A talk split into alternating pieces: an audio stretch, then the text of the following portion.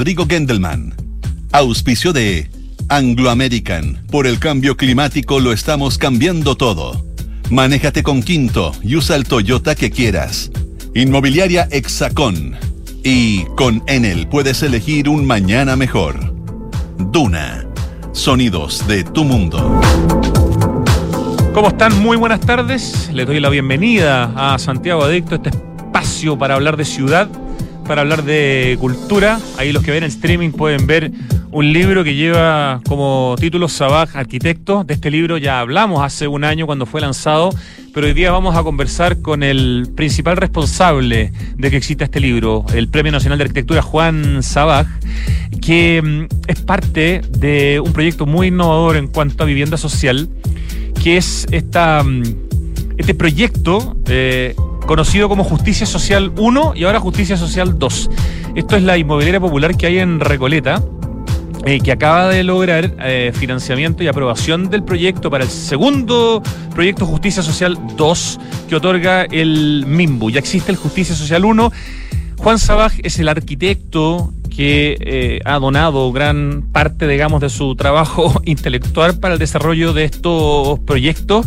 ¿Y cuál es la gracia de Justicia Social 1, como se llama este condominio, y del que viene ahora del 2? Es que son hasta el momento es lo que tengo entendido, por lo menos el primero, el Justicia Social 1, el único proyecto en Chile construido para arriendo a precio justo, lo cual eh, lo convierte en una de las alternativas para ampliar justamente las opciones eh, de vivienda con el inmenso déficit habitacional que tenemos en Chile. Queremos hablar con Juan Sabaj justamente de cuáles son las cualidades, qué caracteriza eh, a estos proyectos, porque además el 2, el que viene ahora, que se va a empezar a construir, tiene un tema muy fuerte, nuevamente vamos a tocar el tema de la madera, tiene un tema muy fuerte con la sustentabilidad, eh, tiene un tema también con los espacios públicos que puede generar esta suma de edificios que hacen un gran edificio, que además tienen una estructura, una copa de agua histórica, eh, con un estanque y una sala de máquinas y una torre que le puede permitir además al proyecto tener un montón de alternativas súper interesantes para los vecinos. Eh, Juan Sabaj, además, actualmente es eh, integrante del directorio del Colegio de Arquitectos, ha sido presidente del Colegio de Arquitectos, tiene un nutrido y tremendo currículum y es Premio Nacional de Arquitectura. Un grande que va a estar conversando con nosotros en algunos minutos. Em, queremos comentar unas fotos que subimos hace muy poquitito al Instagram de Santiago Adicto para mostrar cómo había quedado, luego de ser limpiada eh, y, restaurada en parte, pero sobre todo limpiada, la escultura, el monumento, o nombre tan importante del cual sabemos tan poco, Fermín Vivaceta. Esa escultura, ese monumento, esa estatua, está frente al Cerro Santa Lucía, pero al otro lado de la Alameda. Y por una parte, eh, la carrera de restauración patrimonial del Duoc a todo esto el Duoc, varios de los Duoc de Chile los ha hecho Juan Sabac, así que miren cómo se nos juntan los temas. Eh, la carrera de restauración patrimonial del Duoc, junto con la empresa Alta Presión y la Subdirección de Patrimonio de la Municipalidad de Santiago, eh, lograron, en el fondo, con hidrolavado y con hidroarenado, dejar la, la escultura maravillosa. Sinil puedes pinchar el, post, el último post que tenemos en Santiago Adicto. Ahí hay cuatro fotos, dos de cómo está ahora y dos de cómo estaba antes, que estaba en un estado realmente deplorable. ¿Y quién era Fermín Vivaceta? La calle Vivaceta, ya todos conocemos la calle, Fermín Vivaceta te puede sonar, es el primer arquitecto de la historia de Chile el primer arquitecto titulado en Chile. Vivió entre 1829 y 1890. Formó parte de la primera generación de jóvenes chilenos que asistió a clases con el señor Claude François Brunet de Bon, que fue traído desde eh, Europa, desde Francia, para construir el Teatro Municipal, por ejemplo, y para crear la Cátedra de Arquitectura por Decreto Supremo del 17 de noviembre de 1849 con un curso vespertino que partió en marzo de 1850 eh, y contó con los apuntes redactados por Brunet de Bon.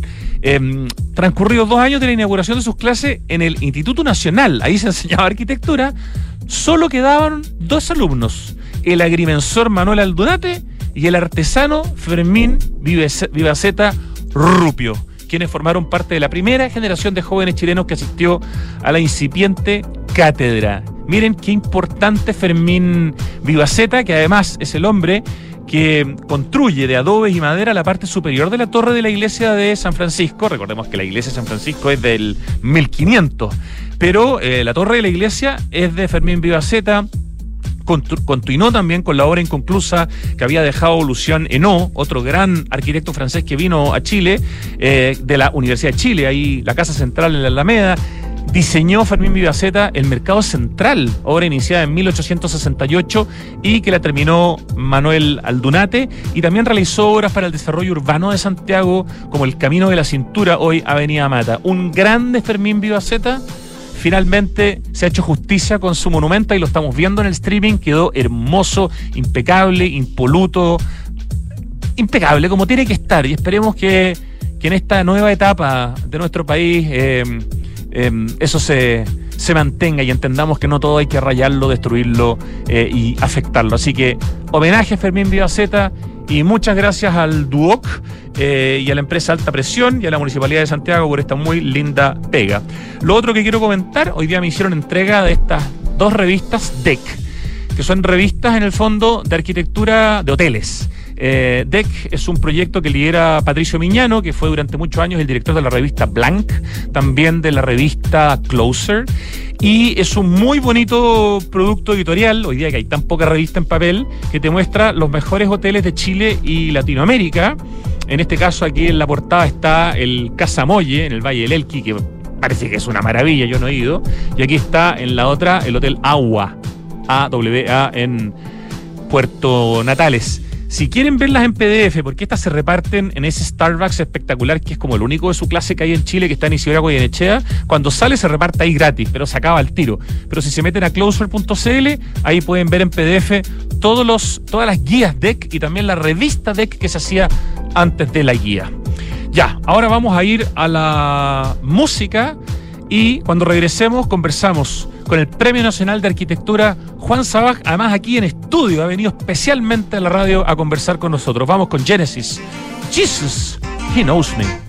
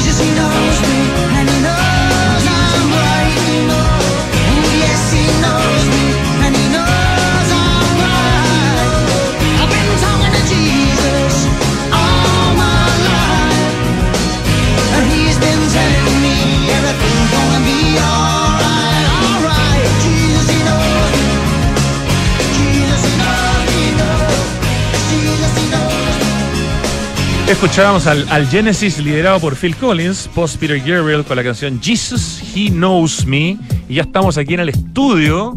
Qué bueno, porque la última vez que conversamos hace un año fue por teléfono con Juan Sabac, Premio Nacional de Arquitectura. Muy buenas tardes, don Juan, y bienvenido a Santiago Adicto.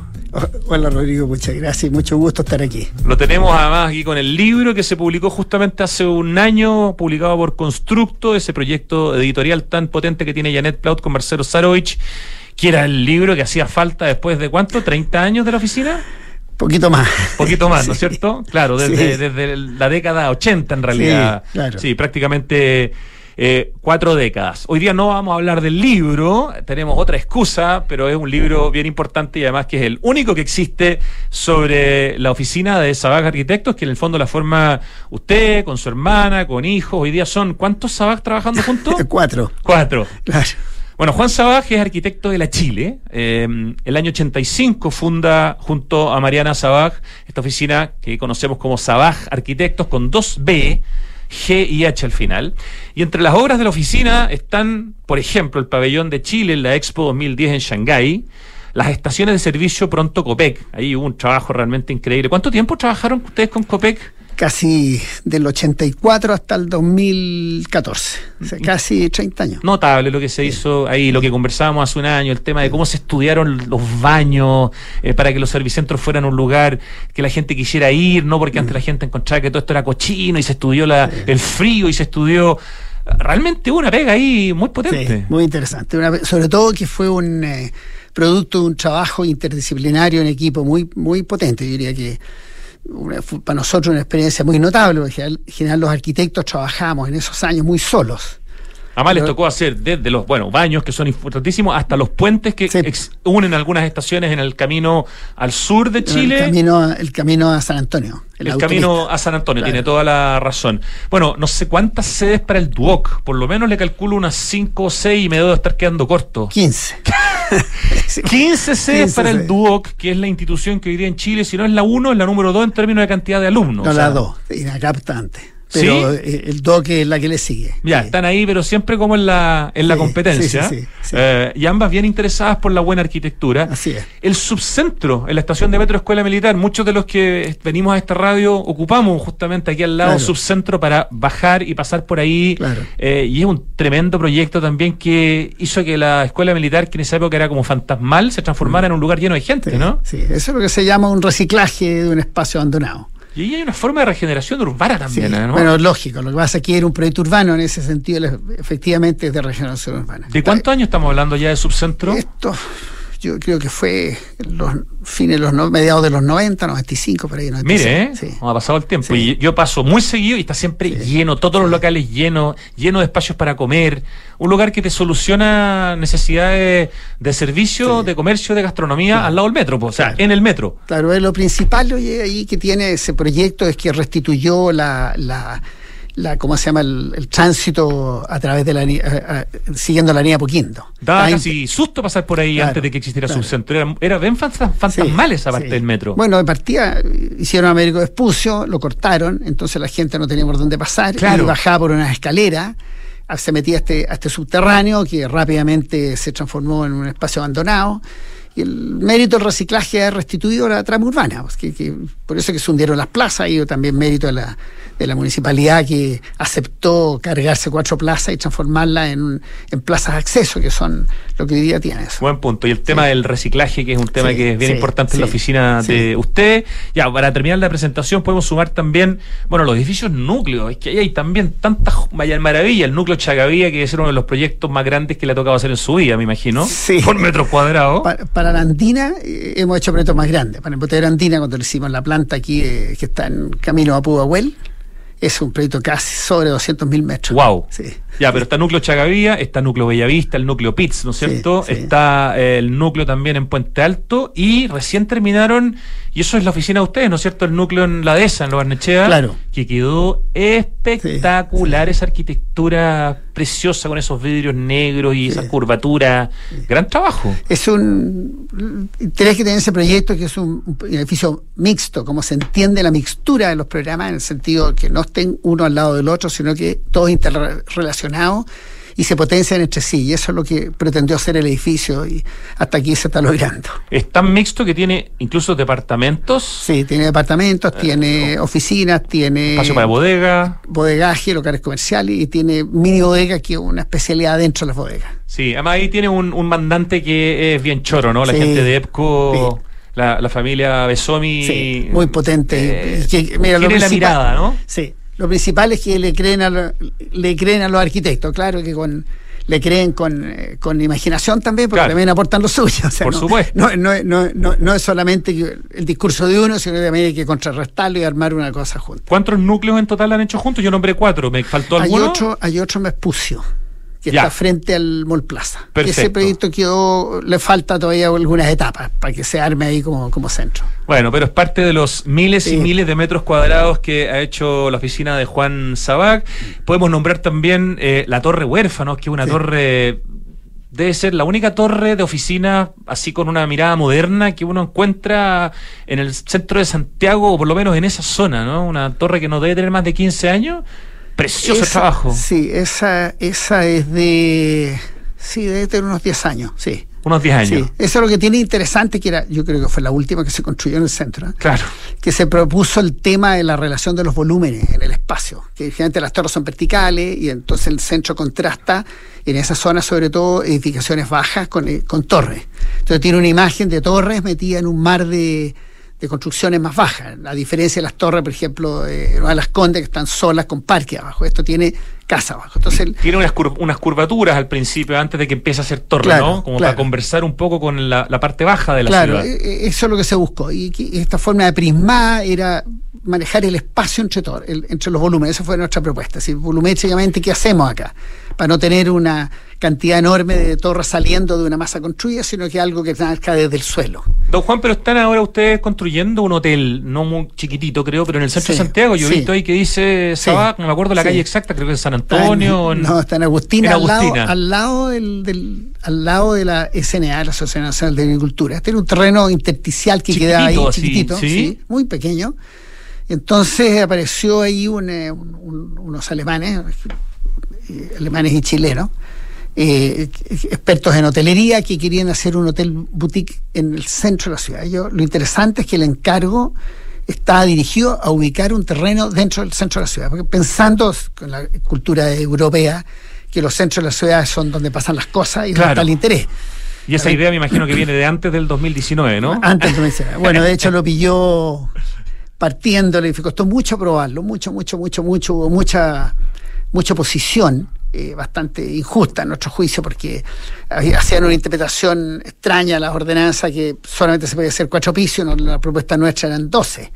Porque al final lo que hacíamos era tomar la altura de un edificio existente generando una fachada hacia la caja cívica del, del municipal. Cuando llegaba al municipal se encontraba un magnífico edificio y un muro medianero de hormigón arriba. ¿Y al final cuántos pisos va a tener? Los 12. A los 12. Y eso se está avanzando, ¿no es cierto? Sí, sí han tenido los periodos primero el estallido, después con la pandemia, lo, lo han pasado re mal. ¿Tiene nombre ya ese hotel? O sea, ¿se puede decir el nombre? Sí, Hotel de Vaines. Hotel de Vaines. De Vaines. De Vaines arquitecto. Ah, mire, ¿eh? de Vaines, arquitecto importante. Sí, pues. Recién estábamos hablando de, de, la propósito. Tiene una onda cultural claro, muy importante. Brunet de Vaines o Brunet de Vaines, ¿no? De sí.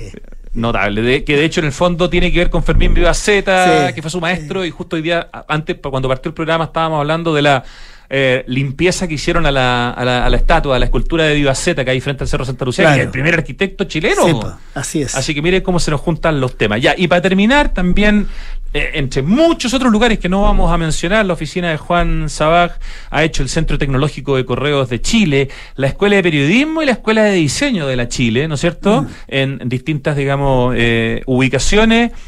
usted nombró ya la embotelladora andina. Y la verdad nos estamos quedando cortísimos. Bueno, el año 2002, eh, don Juan obtuvo el Premio Nacional de Arquitectura, el 2014 el Premio Medalla Claude François Brunet de Bon, entregado por la Chile en el Colegio de Arquitectos. Ha sido vicepresidente y presidente nacional. Eh, le entregaron el Premio Fermín Vivaceta, mire, mire, mire, mire, que reconoce al arquitecto o a la arquitecta que se haya destacado por su labor profesional en el ámbito de la tecnología aplicada a la arquitectura Desde el año 2014 director de la AOA, ¿sigue estando como director de la AOA? o, como está en el colegio de arquitectos no, puede estar al mismo tiempo? No, podría estar, pero como que no, no, no, era lo correcto, porque dedican mucho exige mucho tiempo. Entonces yo. Estar en el colegio y en la OA, ¿a qué hora se trabaja? Sí, se, terminó el, directorio que tenía en la, en la OA y me presenté al colegio y ahí estoy todavía. Ahí está aguantando como director. ¿Cuál es el cargo que tiene como director? Ahora, eh, director de desarrollo. Ese, lo tenía en el periodo reciente, que son los dos años que acaban de pasar. Claro. Me quedan dos años más, pero mañana es la elección de los cargos. Ahí, veo qué pasa. Mañana, además, vamos a saber quién es el nuevo o nueva presidente, del Colegio de Directores del, de Arquitectos. Usted obtuvo la primera mayoría hace dos años y por primera vez, entiendo, en la historia no se respetó esa primera mayoría y no quedó como presidente. Así fue. Así fue. No, no, no, está en los estatutos directos de la elección, pero nunca siempre se elegía en función de la votación. ¿eh? Era algo tácito, era algo... Mm, una especie de acuerdo cívico. Exactamente. ¿Para qué vamos a entrar en hablemos de cosas buenas mejor. Sí, mejor. Ya, eh, por, si no se enojar la mitad de los oyentes. La Bienal de Arquitectura, que partió el sábado y dura hasta este domingo, la organizan el Ministerio de la Escultura a través de Cristóbal Molina y el Colegio de Arquitectos a través de Loreto Lyon. Así es. Entiendo que todavía no ha podido ir, pero va a ir antes del domingo. Eh, un poco su percepción, don Juan, de la Bienal. Sí, bueno, mira, antes de decir que no, no estoy en estas épocas participando en concursos casi uno a la semana, entonces no tenido miedo, pero voy a, este fin de semana voy de todas maneras, sobre todo a ceremonia del premio a, Fernando Pérez, muy merecido que participé en esa elección con mucho gusto. Eso es el domingo. El domingo, claro. Claro, mira, la Bienal lamentablemente oye, sufrió los embates de, de los últimos días, los últimos años de Chile, que primero el estallido, luego la pandemia, que ha sido durísimo, y, y eso se ha traducido en una dificultad para el colegio de sobrevivencia, porque obviamente la gente está con menos ingresos, está con menos trabajo, está con los intereses en otro lado, todo el tema de la, de la convención y el interés de Chile estaba en lo que estaba ocurriendo ahí, entonces bueno, los colegios han sufrido este periodo de, mucha dificultad y entonces eh, esta crisis chilena también arrastró el colegio y y, en un minuto determinado se temía y estaba casi la certeza que no íbamos a ser capaces de organizar una bienal tradicional con la que veníamos siempre. Felizmente apareció al rescate el Ministerio de la Cultura, que lo agradecemos profundamente, y ellos aportaron, quisieron, perdón, eh, participar en conjunto con nosotros y organizarlo en conjunto. Entonces aparece, y ahí hay dos cabezas claras que hay que reconocer su trabajo y su esfuerzo que es Cristóbal Molina por el Ministerio, cuyo empuje logró convencer dentro del Ministerio la importancia que era participar en una Bienal de Arquitectura, por, la importancia que tiene hoy día la arquitectura en Chile y el rol que tiene hoy día la arquitectura chilena en el mundo, y por el Colegio La Loreto, que también una chica joven con una fuerza increíble, una personalidad equivalente. entonces, Así es. entonces, gracias, bueno, Cristóbal, que se ve muy tranquilo también, hombre duro y, de mucha fuerza. Los dos son unos secos. Claro, y se las arreglaron para lograr esta bienal. Se las arreglaron, digo, porque muy poco apoyo en el colegio, porque el colegio no tenía los medios y también tengo que decirlo, no hubo nunca mucho interés de parte del directorio de la época. Eh, y de parte del ministerio, eh, no, no sé qué apoyo tuvo adentro, pero lo importante que estuvo. Eh, sé que dentro del Ministerio de la Cultura, la arquitectura no es el interés más importante, digamos, de acuerdo al pero qué interesante haber tomado el barrio cívico como, como el barrio cívico como espacio para la Bienal y haber hecho estas estructuras, algunas de ellas que han sido polémicas, pero a mí me parece que esa polémica que, por ejemplo, produce la estructura inflable de Smilian Radic eh, y de los hermanos Schmidt, nos hace conversar de la ciudad. Por último, pelear por la ciudad, pero nos hace interesarnos en lo que está pasando en, la urbe. Yo creo que eso es un síntoma positivo. Mira, yo creo que tú has dado en el clavo en, e, en, ese sentido. O sea, yo creo que el gran acierto que ellos tuvieron ante la escasez de recursos es dar un golpe mágico. ¿Y cuál fue el primer golpe mágico? El centro cívico y justo después de un periodo de abandono el centro. es decir, prácticamente hoy día ya el centro Santiago como referente urbano de Chile ya no existe. O sea, las empresas se están yendo, las calles no son lo que son, en fin. Y de repente atreverse a hacerlo ahí me parece a mí una cuestión notable. Y eso capturó inmediatamente la atención. Y lo segundo, como había pocos recursos, también había que dar otro golpe mágico. ¿Qué hacemos? Entonces, hacer algo esencial me pareció a mí una idea notable. Y claro, con todos los actos de ese tipo, porque yo digo mágico, pero la verdad la cosa rupturista. Entonces ponen un, una, estructura inflable eh, para ahí hacer los encuentros, que también es un espacio primero efímero, como son todas las bienales, como son todas las exposiciones. Entonces, la esencia de lo efímero es contener el aire, y el aire ocuparlo con personas, eso me pareció de una audacia y, no, y además de un acierto increíble. Y lo otro también, recoger el pabellón de la Montserrat Palmer, para, para la época de la, de la UNTA, que no sé cuántos años atrás. Año 72, año 72 justo 51 años. Claro, y también un homenaje a algo que, que representó también un, en Chile un hito importantísimo, que es traer la UNTA a Chile, el país en 280 días, construir las instalaciones y recibir a ciento y tantas naciones. Y entonces el payón donde mostraban los los avances en, arquitectura en Chile, entonces recuperarlo me pareció también un acierto. Entonces, en el fondo ellos la apuntaron en lo único que se podía hacer con los pocos recursos y apostar a, llamar atención. Y eso hicieron. Ahora, siempre son polémicos. Y en estas cosas la polémica también hay una polémica. Muchas veces eh, uno, uno está dispuesto a aceptar argumentos, argumentos complejos, duros, eh, argumentos que los, realmente uno los sorprenden pero cuando detrás de ese argumento lo que existe es algo para construir. Uno dice, mira, esta la solución no es adecuada porque no se logró lo que se pretendía, pero había juicio, yo te lo acabo de relatar, fue un acierto en todo sentido. Desde la elección del lugar, como te decía, la precariedad con lo que se instala, el impacto que ha causado, yo creo que no se puede conseguir algo mejor. Entonces ya una crítica de ese tipo ya eh, es mala, yo diría, es no entender bien. Eh, se usa mucho argumento también de decir... Eh, que, parece un espacio publicitario, ayer lo apedrearon. Sí, hubo una manifestación breve que se solucionó rápido con un parche. Claro, pero el tema está en que uno dice qué sentido tiene. O sea, claro. además hay gente que está conversando adentro, ¿no? Además, los arquitectos dimos el primer paso a reconquistar el centro. Eso es la Bienal Absolutamente de acuerdo. La fiesta más importante de los arquitectos, donde la hacemos en el corazón del centro. Y por lo tanto estamos dando un paso porque creemos en el centro, porque entendemos que el centro, desde el centro es donde se construye la ciudadanía. O sea, hay que pensar que el centro de Santiago es el centro de Chile.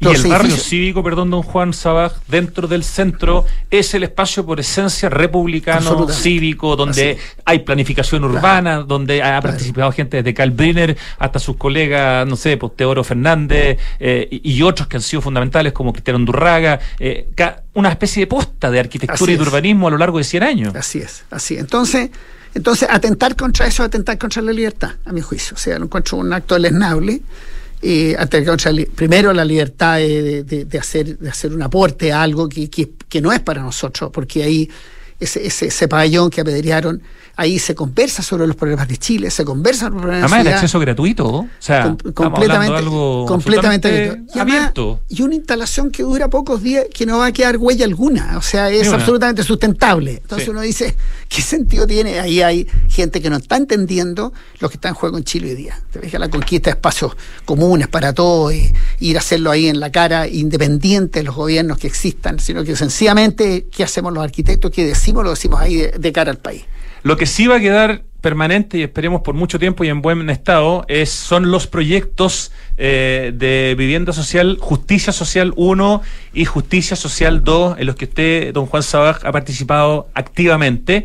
Eh, en el 1, eh, que ya está terminado, estamos hablando de un proyecto de 38 departamentos, 57 metros cuadrados, tres dormitorios, un baño, sala de estar, estacionamientos para autos, para bicicleta, un lugar tremendamente interesante. Y la noticia, y eso fue la excusa para generar esta conversación es que em, desde Innova Recoleta en Instagram hace unos días contaron que estaban muy contentos y orgullosos por la adjudicación de financiamiento y aprobación del proyecto Justicia Social 2 otorgado por el Mimbu Chile y gracias a esto entonces su construcción comienza este año y va a estar ubicado al lado del actual condominio Justicia Social 1. Estamos hablando, don Juan Sabaj, entiendo, corríjame si me equivoco, del único proyecto hasta ahora, el 1, eh, construido en Chile para eh, arriendo a precio justo. Cuéntenos un poquito de su vínculo con este proyecto, de qué es lo que le ha tocado colaborar y cómo se viene, digamos, eh, el Justicia Social 2 en la comuna de Recoleta. Perfecto. Lo que además muestra su capacidad, como ya pasó en Pedro Aguirre Cerda con la alcaldesa comunista,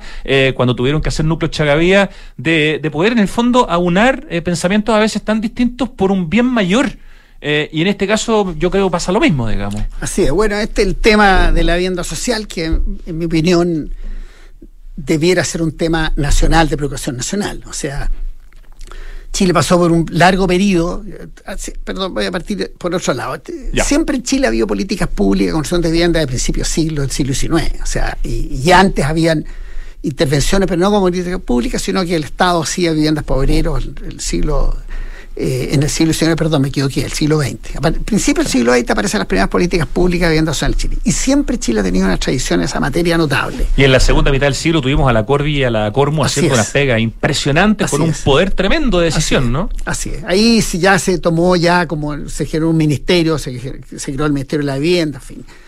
Cuando yo estudié arquitectura, en los seis años de, de enseñanza, en esa época no era con crédito, era con curso, en los seis años tuve tema de vivienda social y por lo tanto era preocupación de las universidades.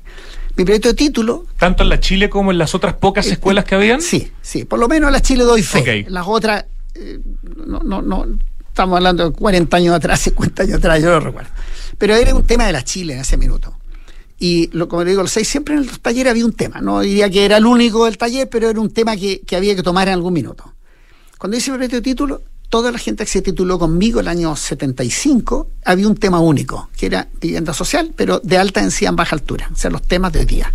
Cómo aumentar la densidad en baja altura para que hubiera armonía en la ciudad. Esto fue el año, eh, bien digo, el año 75. Entonces, todos tuvimos el mismo tema. Los doscientos y tantos que dimos el examen ese día, o ciento y tantos, no recuerdo.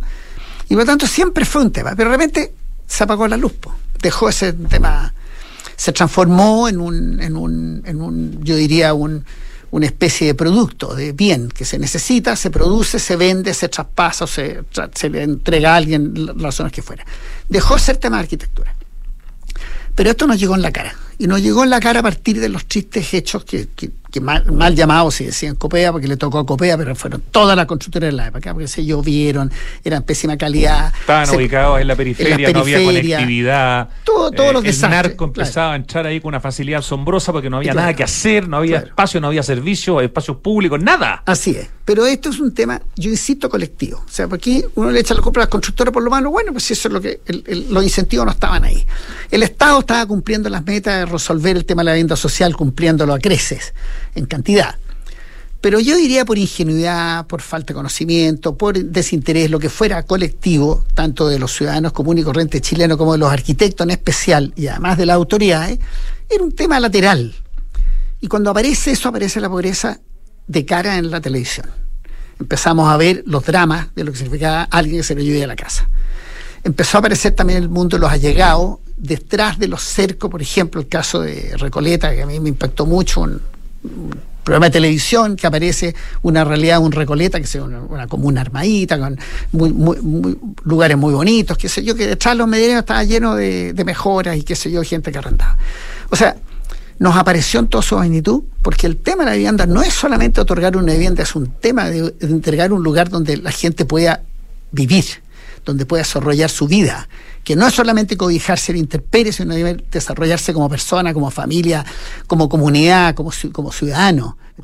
Es, mucho más que eso. Sumemos, perdón, que el tipo de familia ha ido cambiando muchísimo en estos últimos 40 o 50 años. Ya no hay una familia constituida con un hombre, una mujer y dos hijos o tres hijos, ¿no es cierto? eso ha cambiado mucho. Te lo voy a comentar porque ahí cuando hicimos esto aparecieron unos datos duros muy notables. Bueno, el hecho es que, es que aparece eso como tema. Entonces, nosotros estamos haciendo el proyecto de Bellavista con muchas eh, dificultades también normativas. Estamos hablando del núcleo, el núcleo, de Bellavista. Estamos en eso, haciendo proyectos nosotros ahí y, tuvimos nuestros primeros encuentros con el alcalde muy negativos porque nos paró la obra, tuvo 14 meses la obra parada. Entró en conflicto con nosotros y con el edificio que está en la esquina ahí con Pionono. Y entonces eh, tuvimos que demostrar de que nuestros permisos estaban correctos, no sé, pero hubo que pegarse hasta. Pero tú, tuvo un, gesto que, que aquí me, llamó la atención. alcalde, perdón, que es, el alcalde, es arquitecto. Alcalde arquitecto. sí, sí, sí. no, además muy buen arquitecto. muy buen arquitecto. Aparte de, de la Chile también, sí, de la Chile, Ducho y todo esto, es muy buen arquitecto. Bueno, el hecho es que fue muy derecho, que nos llamó, derechamente nos dijo que no iba a parar. Nos dijo que él nos no sabía si teníamos la culpa o no teníamos la culpa, pero él lo que tenía que hacer como autoridad, porque habían denuncias y habían, eh, habían funcionarios municipales con, con, antecedentes que tenían interpretaciones distintas que el permiso no podía ser otorgado.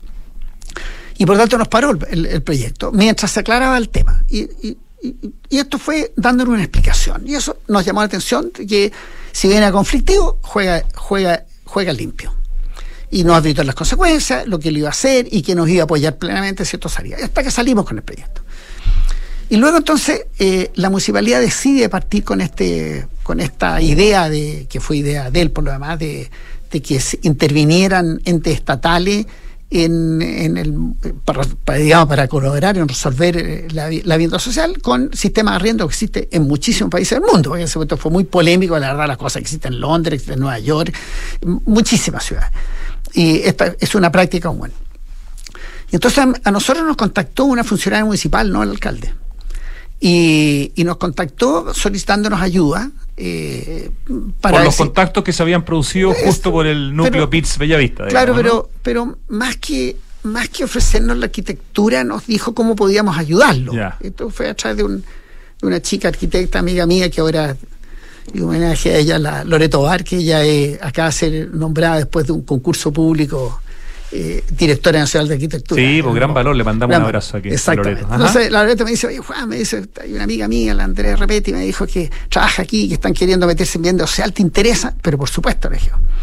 Porque nosotros nos había caído una teja, y eso yo hablo de responsabilidad social, profesional, de que no podíamos, oficinas de arquitectura, no empezar a entrar en materia de social, era una deuda. Si además mi origen, yo partí siendo ente social cuando era chiquitito y ahora estoy viejo, ¿cómo no va a ser viendo? Entonces dije, yo encantado participo, me encanta. Estamos conversando con el Premio Nacional de Arquitectura Juan Sabaj. Entonces, bueno, dije, tenemos revoca plata, dijo, porque aquí todo se va a ir para la vivienda. Ya le dije, nosotros vamos a hacer un aporte, dije, dentro de nuestro espíritu de cómo se llama, de, de, querer meternos en esto ya seriamente y querer colaborar y eso. Y en eso también eh, eh, me se sumó y dijo, yo voy a aportar en los proyectos, los proyectos de especialidad y qué sé yo. Ya te quiero aclarar, para que no haya suspicacia, que esto fue muchísimo después que ya se había arreglado el problema, ya el edificio estaba construyéndose, de hecho estaba en las últimas fases ya, de terminaciones. Procesos completamente Completamente distintos. Pero, pero como tanto el caso de él, el caso mío y toda la gente que trabajamos ahí, no teníamos rencor alguno, habíamos entendido la, la dura razón de Estado, que se nos había dado 11 minutos para para, para eh, detener un poco la marcha del edificio. En ese momento la entendimos y después se resolvió. Eh, colaboramos. Y eso fue eh, justicia Y ahí te iba a hacer un comentario. Fíjate que se hizo un. Perdón, ¿era un terreno vacío que era propiedad del municipio? La municipalidad se lo compró a, a, Aguas Andinas. Ok. Compró ah, ese, por eso está al lado la, torre que va en el proceso, en el proyecto Justicia Social 2, la torre de agua. Yo no sé si lo compró directo, lo compró, lo compró Servio primero y la, y, y, la municipalidad se lo compró a Servio. Ahí me pierdo un poco en la historia política. Pero entonces, pero lo que tiene interesante lo que acabas de decir tú, es que hubo una cantidad eh, de postulantes que fueron 280, se hizo un proceso de selección, lo cual incluso me, fue tan transparente que me invitaron a ser yo parte de la comisión que decidía a quién la arrendábamos porque había enormes, 280. El 80% mujeres jefas de hogar. Es el dato que te iba a dar. Y yo te diría, de ese 80%, 80% eh, historia de maltrato familiar. ¿no? Esto muy impresionante. Ahora, familias tradicionales, 20%, menos del 20%. O sea, hay un cambio en esa materia en Chile notable y que el país tiene que dar una respuesta porque es una realidad y además un homenaje a las mujeres apechugan en todas. Este arriendo, perdón, a precio justo, Juan, por una parte es mucho menor que el del mercado y además no no hay que pagar gastos comunes, ¿cierto? Claro, no, ellos, ellos lo que tienen, eh, pagan un porcentaje del sueldo fijo. Entonces no es valor de mercado, sino lo que ellos pueden pagar. Y el resto es subsidio y, y, los gastos comunes los ve la municipalidad. ¿Y tiene un tiempo limitado el arriendo? O? Hasta cinco años. Hasta cinco años. Pero hay mucha movilidad. Fíjate que en ese sentido también había mucha suspicacia, que los amigos del alcalde, o los amigos de no sé quién, del funcionario X, si a quedar ahí no lo iban a sacar. Nunca no ocurre eso.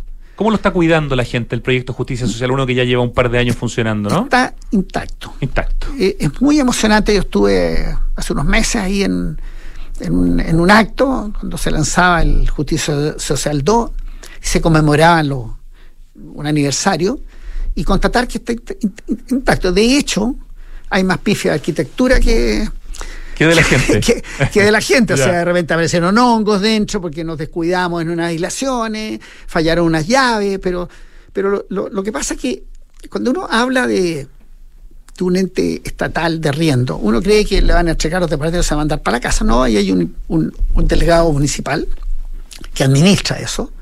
Hay una, una junta de vecinos que, que, tiene participación activa en la municipalidad. hay una sala donde ellos se juntan. Y por tanto, eh, está perfectamente administrado y se han repartido las, digamos los roles, alguien hace el aseo, otros cuidan los jardines, eh, es, un, muy notable ejemplo. Fíjate que ahí ocurre algo que no ocurre en las viviendas que, que hacen generar el Estado. En, de las cuales las personas son propietarios. Son propietarios, es que hay las hacen pedazos, las destruyen, se ocupan los espacios comunes. Eh, hay, hay, gente mal vivir que realmente mal usa los, digamos, los jardines, etcétera. Eh, aquí no ocurre eso. Esto es una, un tranquilo edificio de, de, ¿cómo se llama?, de vecinos de una comuna antigua como Recoleta. Ya, y Justicia Social 2, que se va a empezar a construir este año, es como 2.0 también en varias cosas. Por ejemplo, en el uso de la madera eh, en, temas ambientales, en, varios sentidos, en temas de espacios públicos. Cuéntenos un poco cómo es este, bueno, este, este segundo proyecto que viene. Aquí, al final, oye, mira, cuando eh, Estamos conversando con Juan Sabaj, Premio Nacional de Arquitectura, sobre Justicia Social 1 y ahora sobre Justicia Social 2, estos dos proyectos de arriendo a precio justo en Recoleta, con, eh, en el fondo, eh, los proyectos hechos desde la oficina de don Juan. Bueno, aquí lo que, lo que tiene interesante este proyecto, primero, que ocurre un, un hecho y también novedosísimo en Chile, que es que hace un llamado al Estado, el Ministerio de la Vivienda, para construcción industrializada. Lo cual es bien interesante porque es un tema que da para mucho, ¿cierto? En el sentido que el, Estado hoy día se abre a aceptar soluciones prefabricadas cosa que antes no se podía. bueno, con un déficit habitacional de 700.000 familias hay que expandir el horizonte mental, ¿no? Claro, es que a mí me pasa otra cosa al revés. Yo no veo forma de resolver el problema si no se industrializa. O sea, yo, yo, yo, o sea, a mí me parece, y hay que reconocer, reconocérselo al ministro Monte, eh, hoy día de que tuvo, bueno, el ingeniero, entonces tuvo la visión, el ojo de... Y lleva 30 años legislando en temas de vivienda, o sea, sabe de lo que habla. Claro, es que yo no veo otra alternativa, o sea, cuando la gente tiene sus dudas, perdona a veces, que aquí, cuando, cuando sale una buena idea, se, siempre la gente mira los problemas. Y le encuentra, no, que es precario, eso, que, uno, que uno golpea la pared y va a sonar toc, toc, toc y que la madera se va a echar a perder o que el hormigón prefabricado se notan las uniones, le empiezan a poner problemas y de acero, no sé qué le pasa, que se Entonces uno dice, bueno, pero planteémoslo al revés, ponle tú que no te quedara salida y que tú tienes que hacer eso, estás seguro que los problemas se resuelven. Entonces cuando aquí también hay, somos conservadores a morirse, y el Estado también lo es y eso tengo que decirlo, si derechamente tienen todos sus sistemas de trabajo, que tú de repente viene el ministro en un discurso, dice bien y los desordenó el pelo a Chile entero, o sea, de los arquitectos, las constructoras, los gestores, las EGI, el, aparato del Estado, del Servio, eh, encargado, digamos, de, de desarrollar esto, y nos pilla todos desprevenidos. Pero no hay salida, en mi opinión, y por lo tanto, nosotros nos encantó, pero nos encantó prendimos como pasto seco. Así cuando nos dieron encargo es que a mí me parece fascinante esto. Pero el alcalde nos puso otra meta y dijo, además quiero que sea en madera. Porque hay otras soluciones en acero y hay soluciones también en, en hormigón. Él lo quería en madera por toda la relación con la sustentabilidad. La madera, todos saben, estuvo aquí Juan José Ugarte hace un día tú sacaste una columna muy, muy interesante, muy notable en esa materia. Que es la madera estúpido, se llamaba la columna.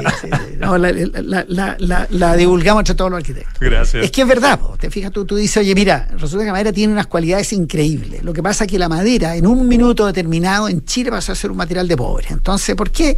Porque las las viviendas de emergencia, como se llamaban en la época, las callampas, que se instalaban. La media agua.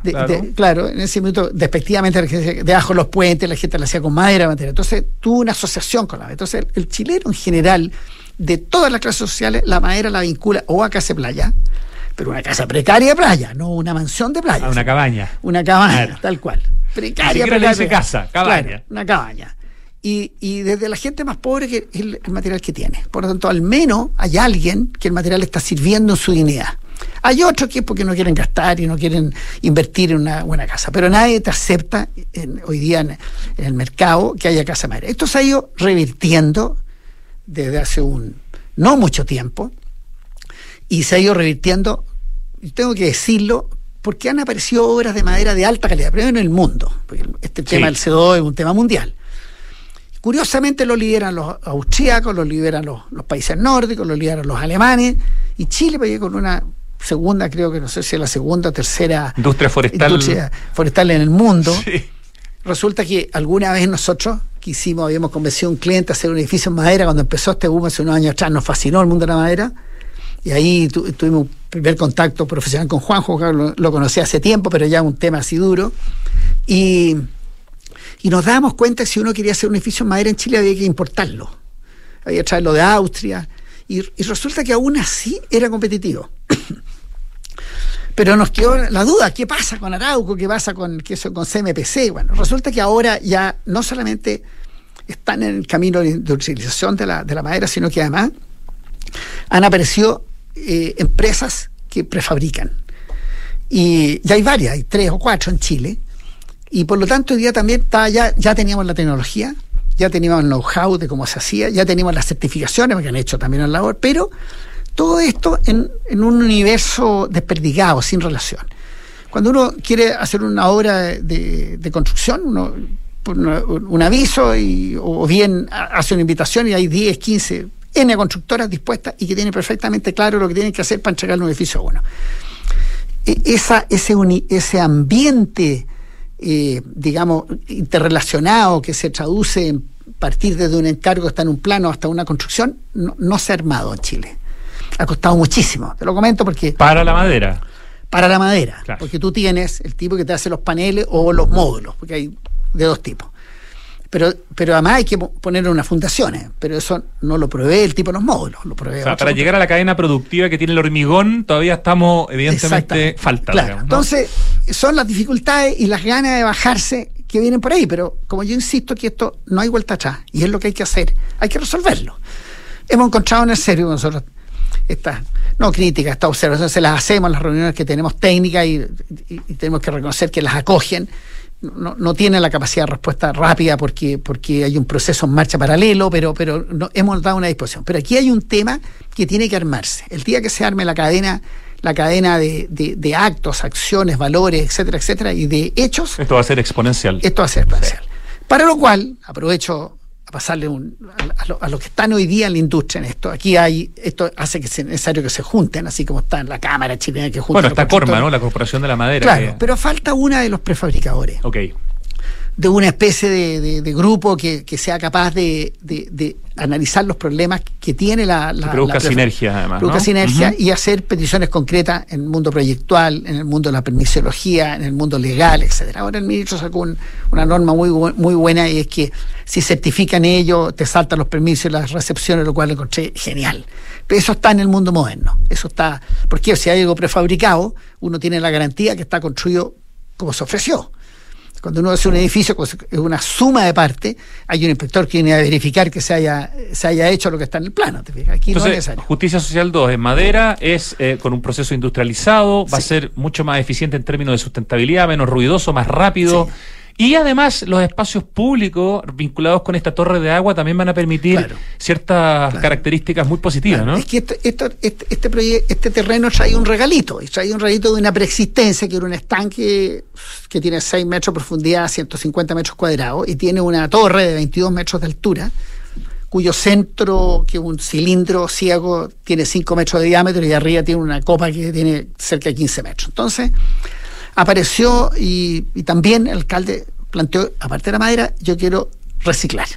Entonces tengo un encargo industrializado en madera y con un rescate de infraestructura. Un poco el, tema este del, hospital de Chagavía. Sí, claro. Eh, Rehusar lo que existe en vez de votarlo. Exactamente, que sea la, la, la, antiguo centro comercial que había ahí en, en la escuela militar y en fin, entonces a nosotros El edificio que hicieron para la Universidad Católica, en el fondo, que tomaron un edificio que está ahí en claro, Diagonal Paraguay, en vez de botarlo, lo revistieron y lo dejaron precioso. Sí, era un edificio que no tenía destino alguno, ni por altura, ni por calidad, ni por nada, pero, pero pegado a 10 metros de las torres de San Borja y, tener 8 meses los vecinos demoliendo un edificio a 10 metros, porque 10 metros es verdad, esa es la distancia, eh, al final optamos por reciclar. Bueno, lo que fuera los resultados de reciclaje son magníficos y entre otras cosas mantienen la memoria.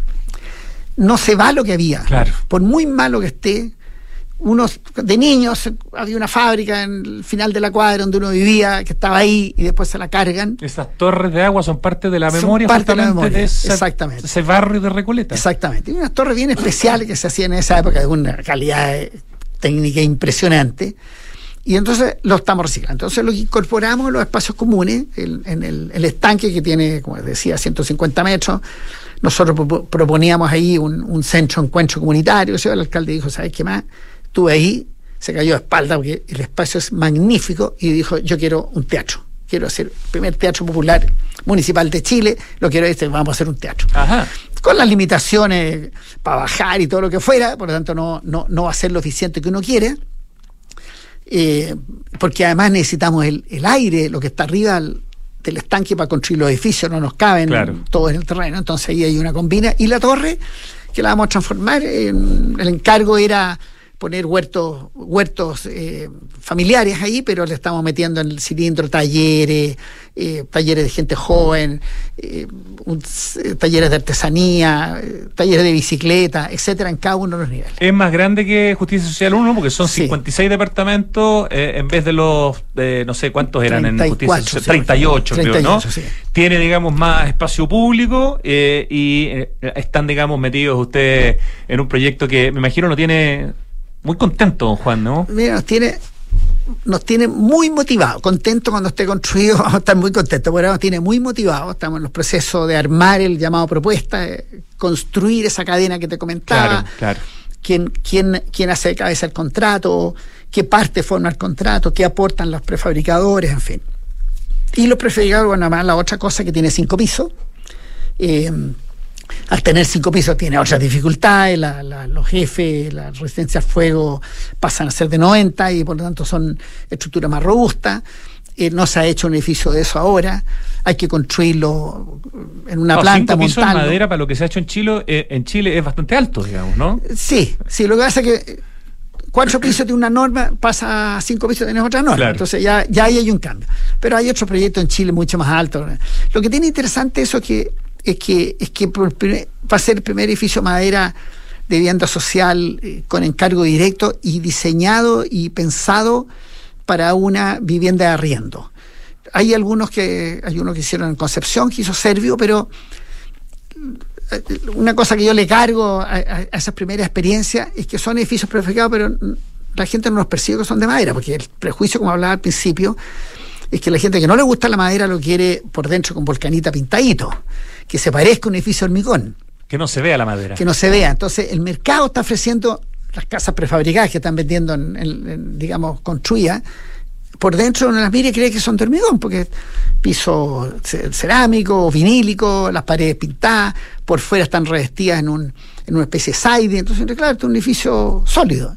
Y no, pues entonces nos hemos hecho el propósito que sea de madera hasta el tuétano, entero, revestido en madera, llevar la madera lo que se puede. Obviamente, de repente, por razones de costo, podemos realmente no poder hacerlo 100%, pero nos hemos hecho el propósito que la gente lo vea, esto es un edificio de madera. Colaborar además, entre todas las otras cosas, con el cambio cultural, con el, cambio cultural.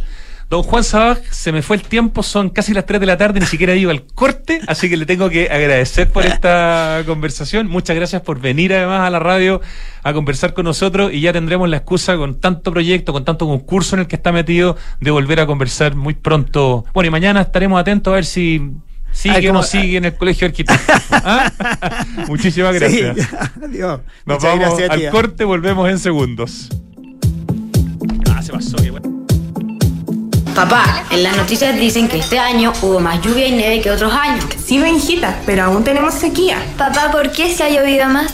Sí, Catita, es verdad, ha llovido más, pero no es suficiente. Estas lluvias no van a solucionar más de una década de sequía. Por eso no podemos relajarnos si queremos seguir teniendo agua, así de simple. Entonces, papá, ¿qué hay que hacer? Por ejemplo, demorarse menos en la ducha. Fácil. Sí, sí, el Benja se demora un montón.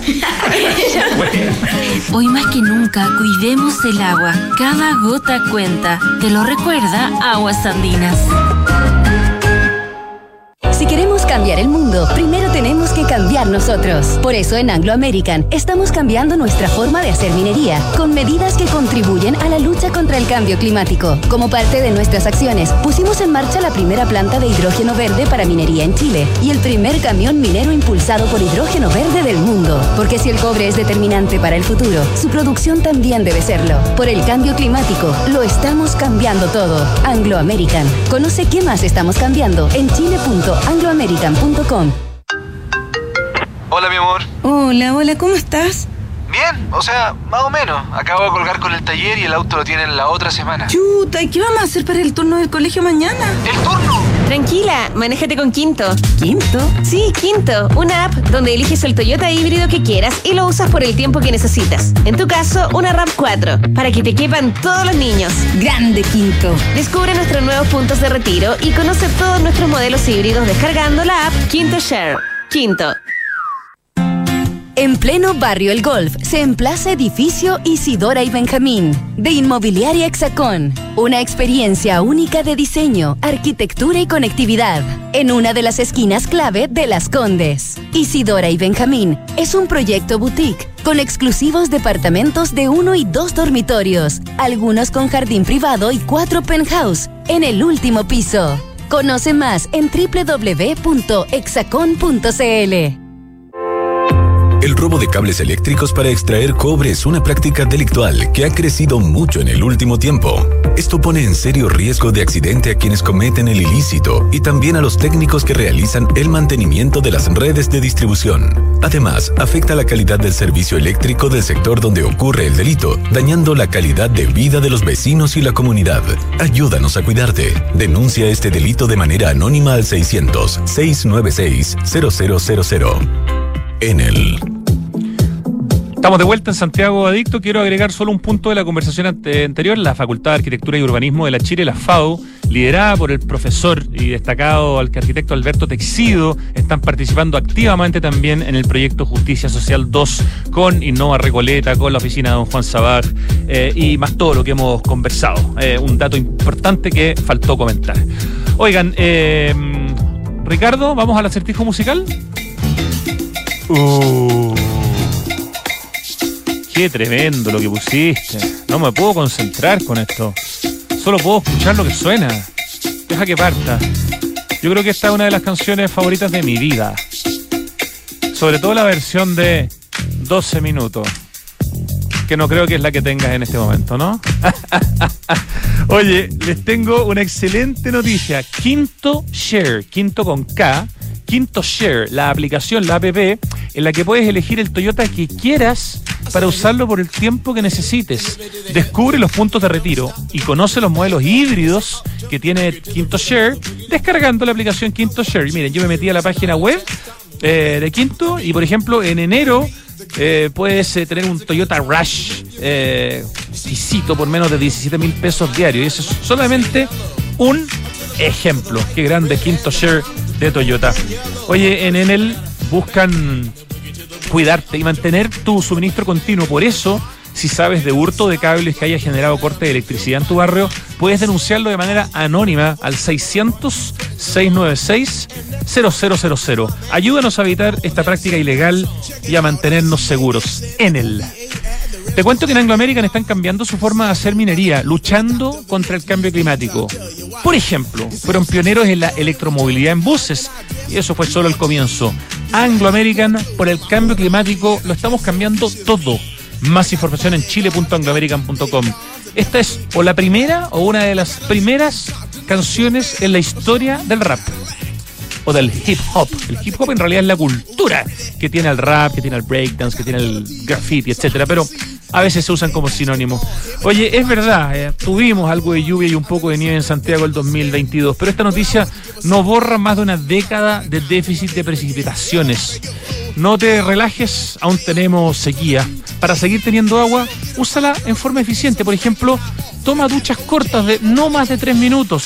Y cuando te estés, por ejemplo, en, no sé, te estés poniendo el champú en el pelo, puedes parar el agua y después la vuelves a, a, a prender. Eso por lo menos estoy tratando de hacer yo para ser consecuente con lo que digo acá todos los días. Cuidemos el agua, cada gota cuenta, te lo recuerda, aguas andinas.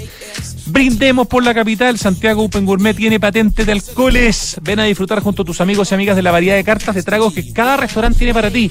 Son 12 restaurantes en Santiago Open Gourmet. Tremendo lugar, capital de los sabores. Y los jueves, como hoy, hay 40% de descuento en la carta pagando con CMR. SOC Santiago Open Gourmet capital de los sabores, exclusivo en Open Kennedy. Te quiero contar que Smart Invest de Inmobiliaria Hexacón es lo mejor que le podría pasar a tus ahorros, ya que te permite invertir con múltiples beneficios en departamentos con gran plusvalía.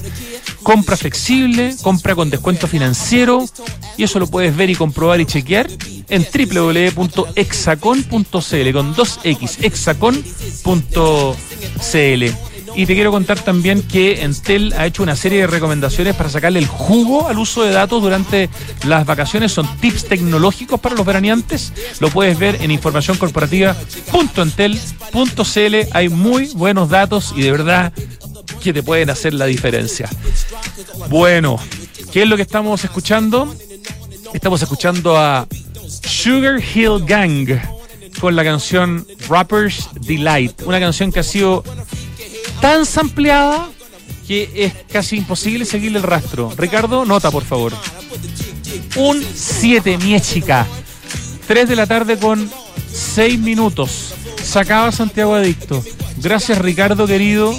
Tremendo el acertijo musical todos los días. Gracias Francesca Ravizza en la producción. Gracias equipo digital de Radio Duna. Gracias a Nil, que está ahí en el streaming todos los días acompañándonos. Y a quién no le agradeció, tenemos eh, también trabajando con nosotros a chicos de las universidades que están haciendo su, ¿cómo se dice cuando uno es un practicante? Saludamos a nuestros practicantes también en, en Radio Duna y ahora llega Tardes Duna. Gracias a ustedes por escucharnos. Hasta mañana.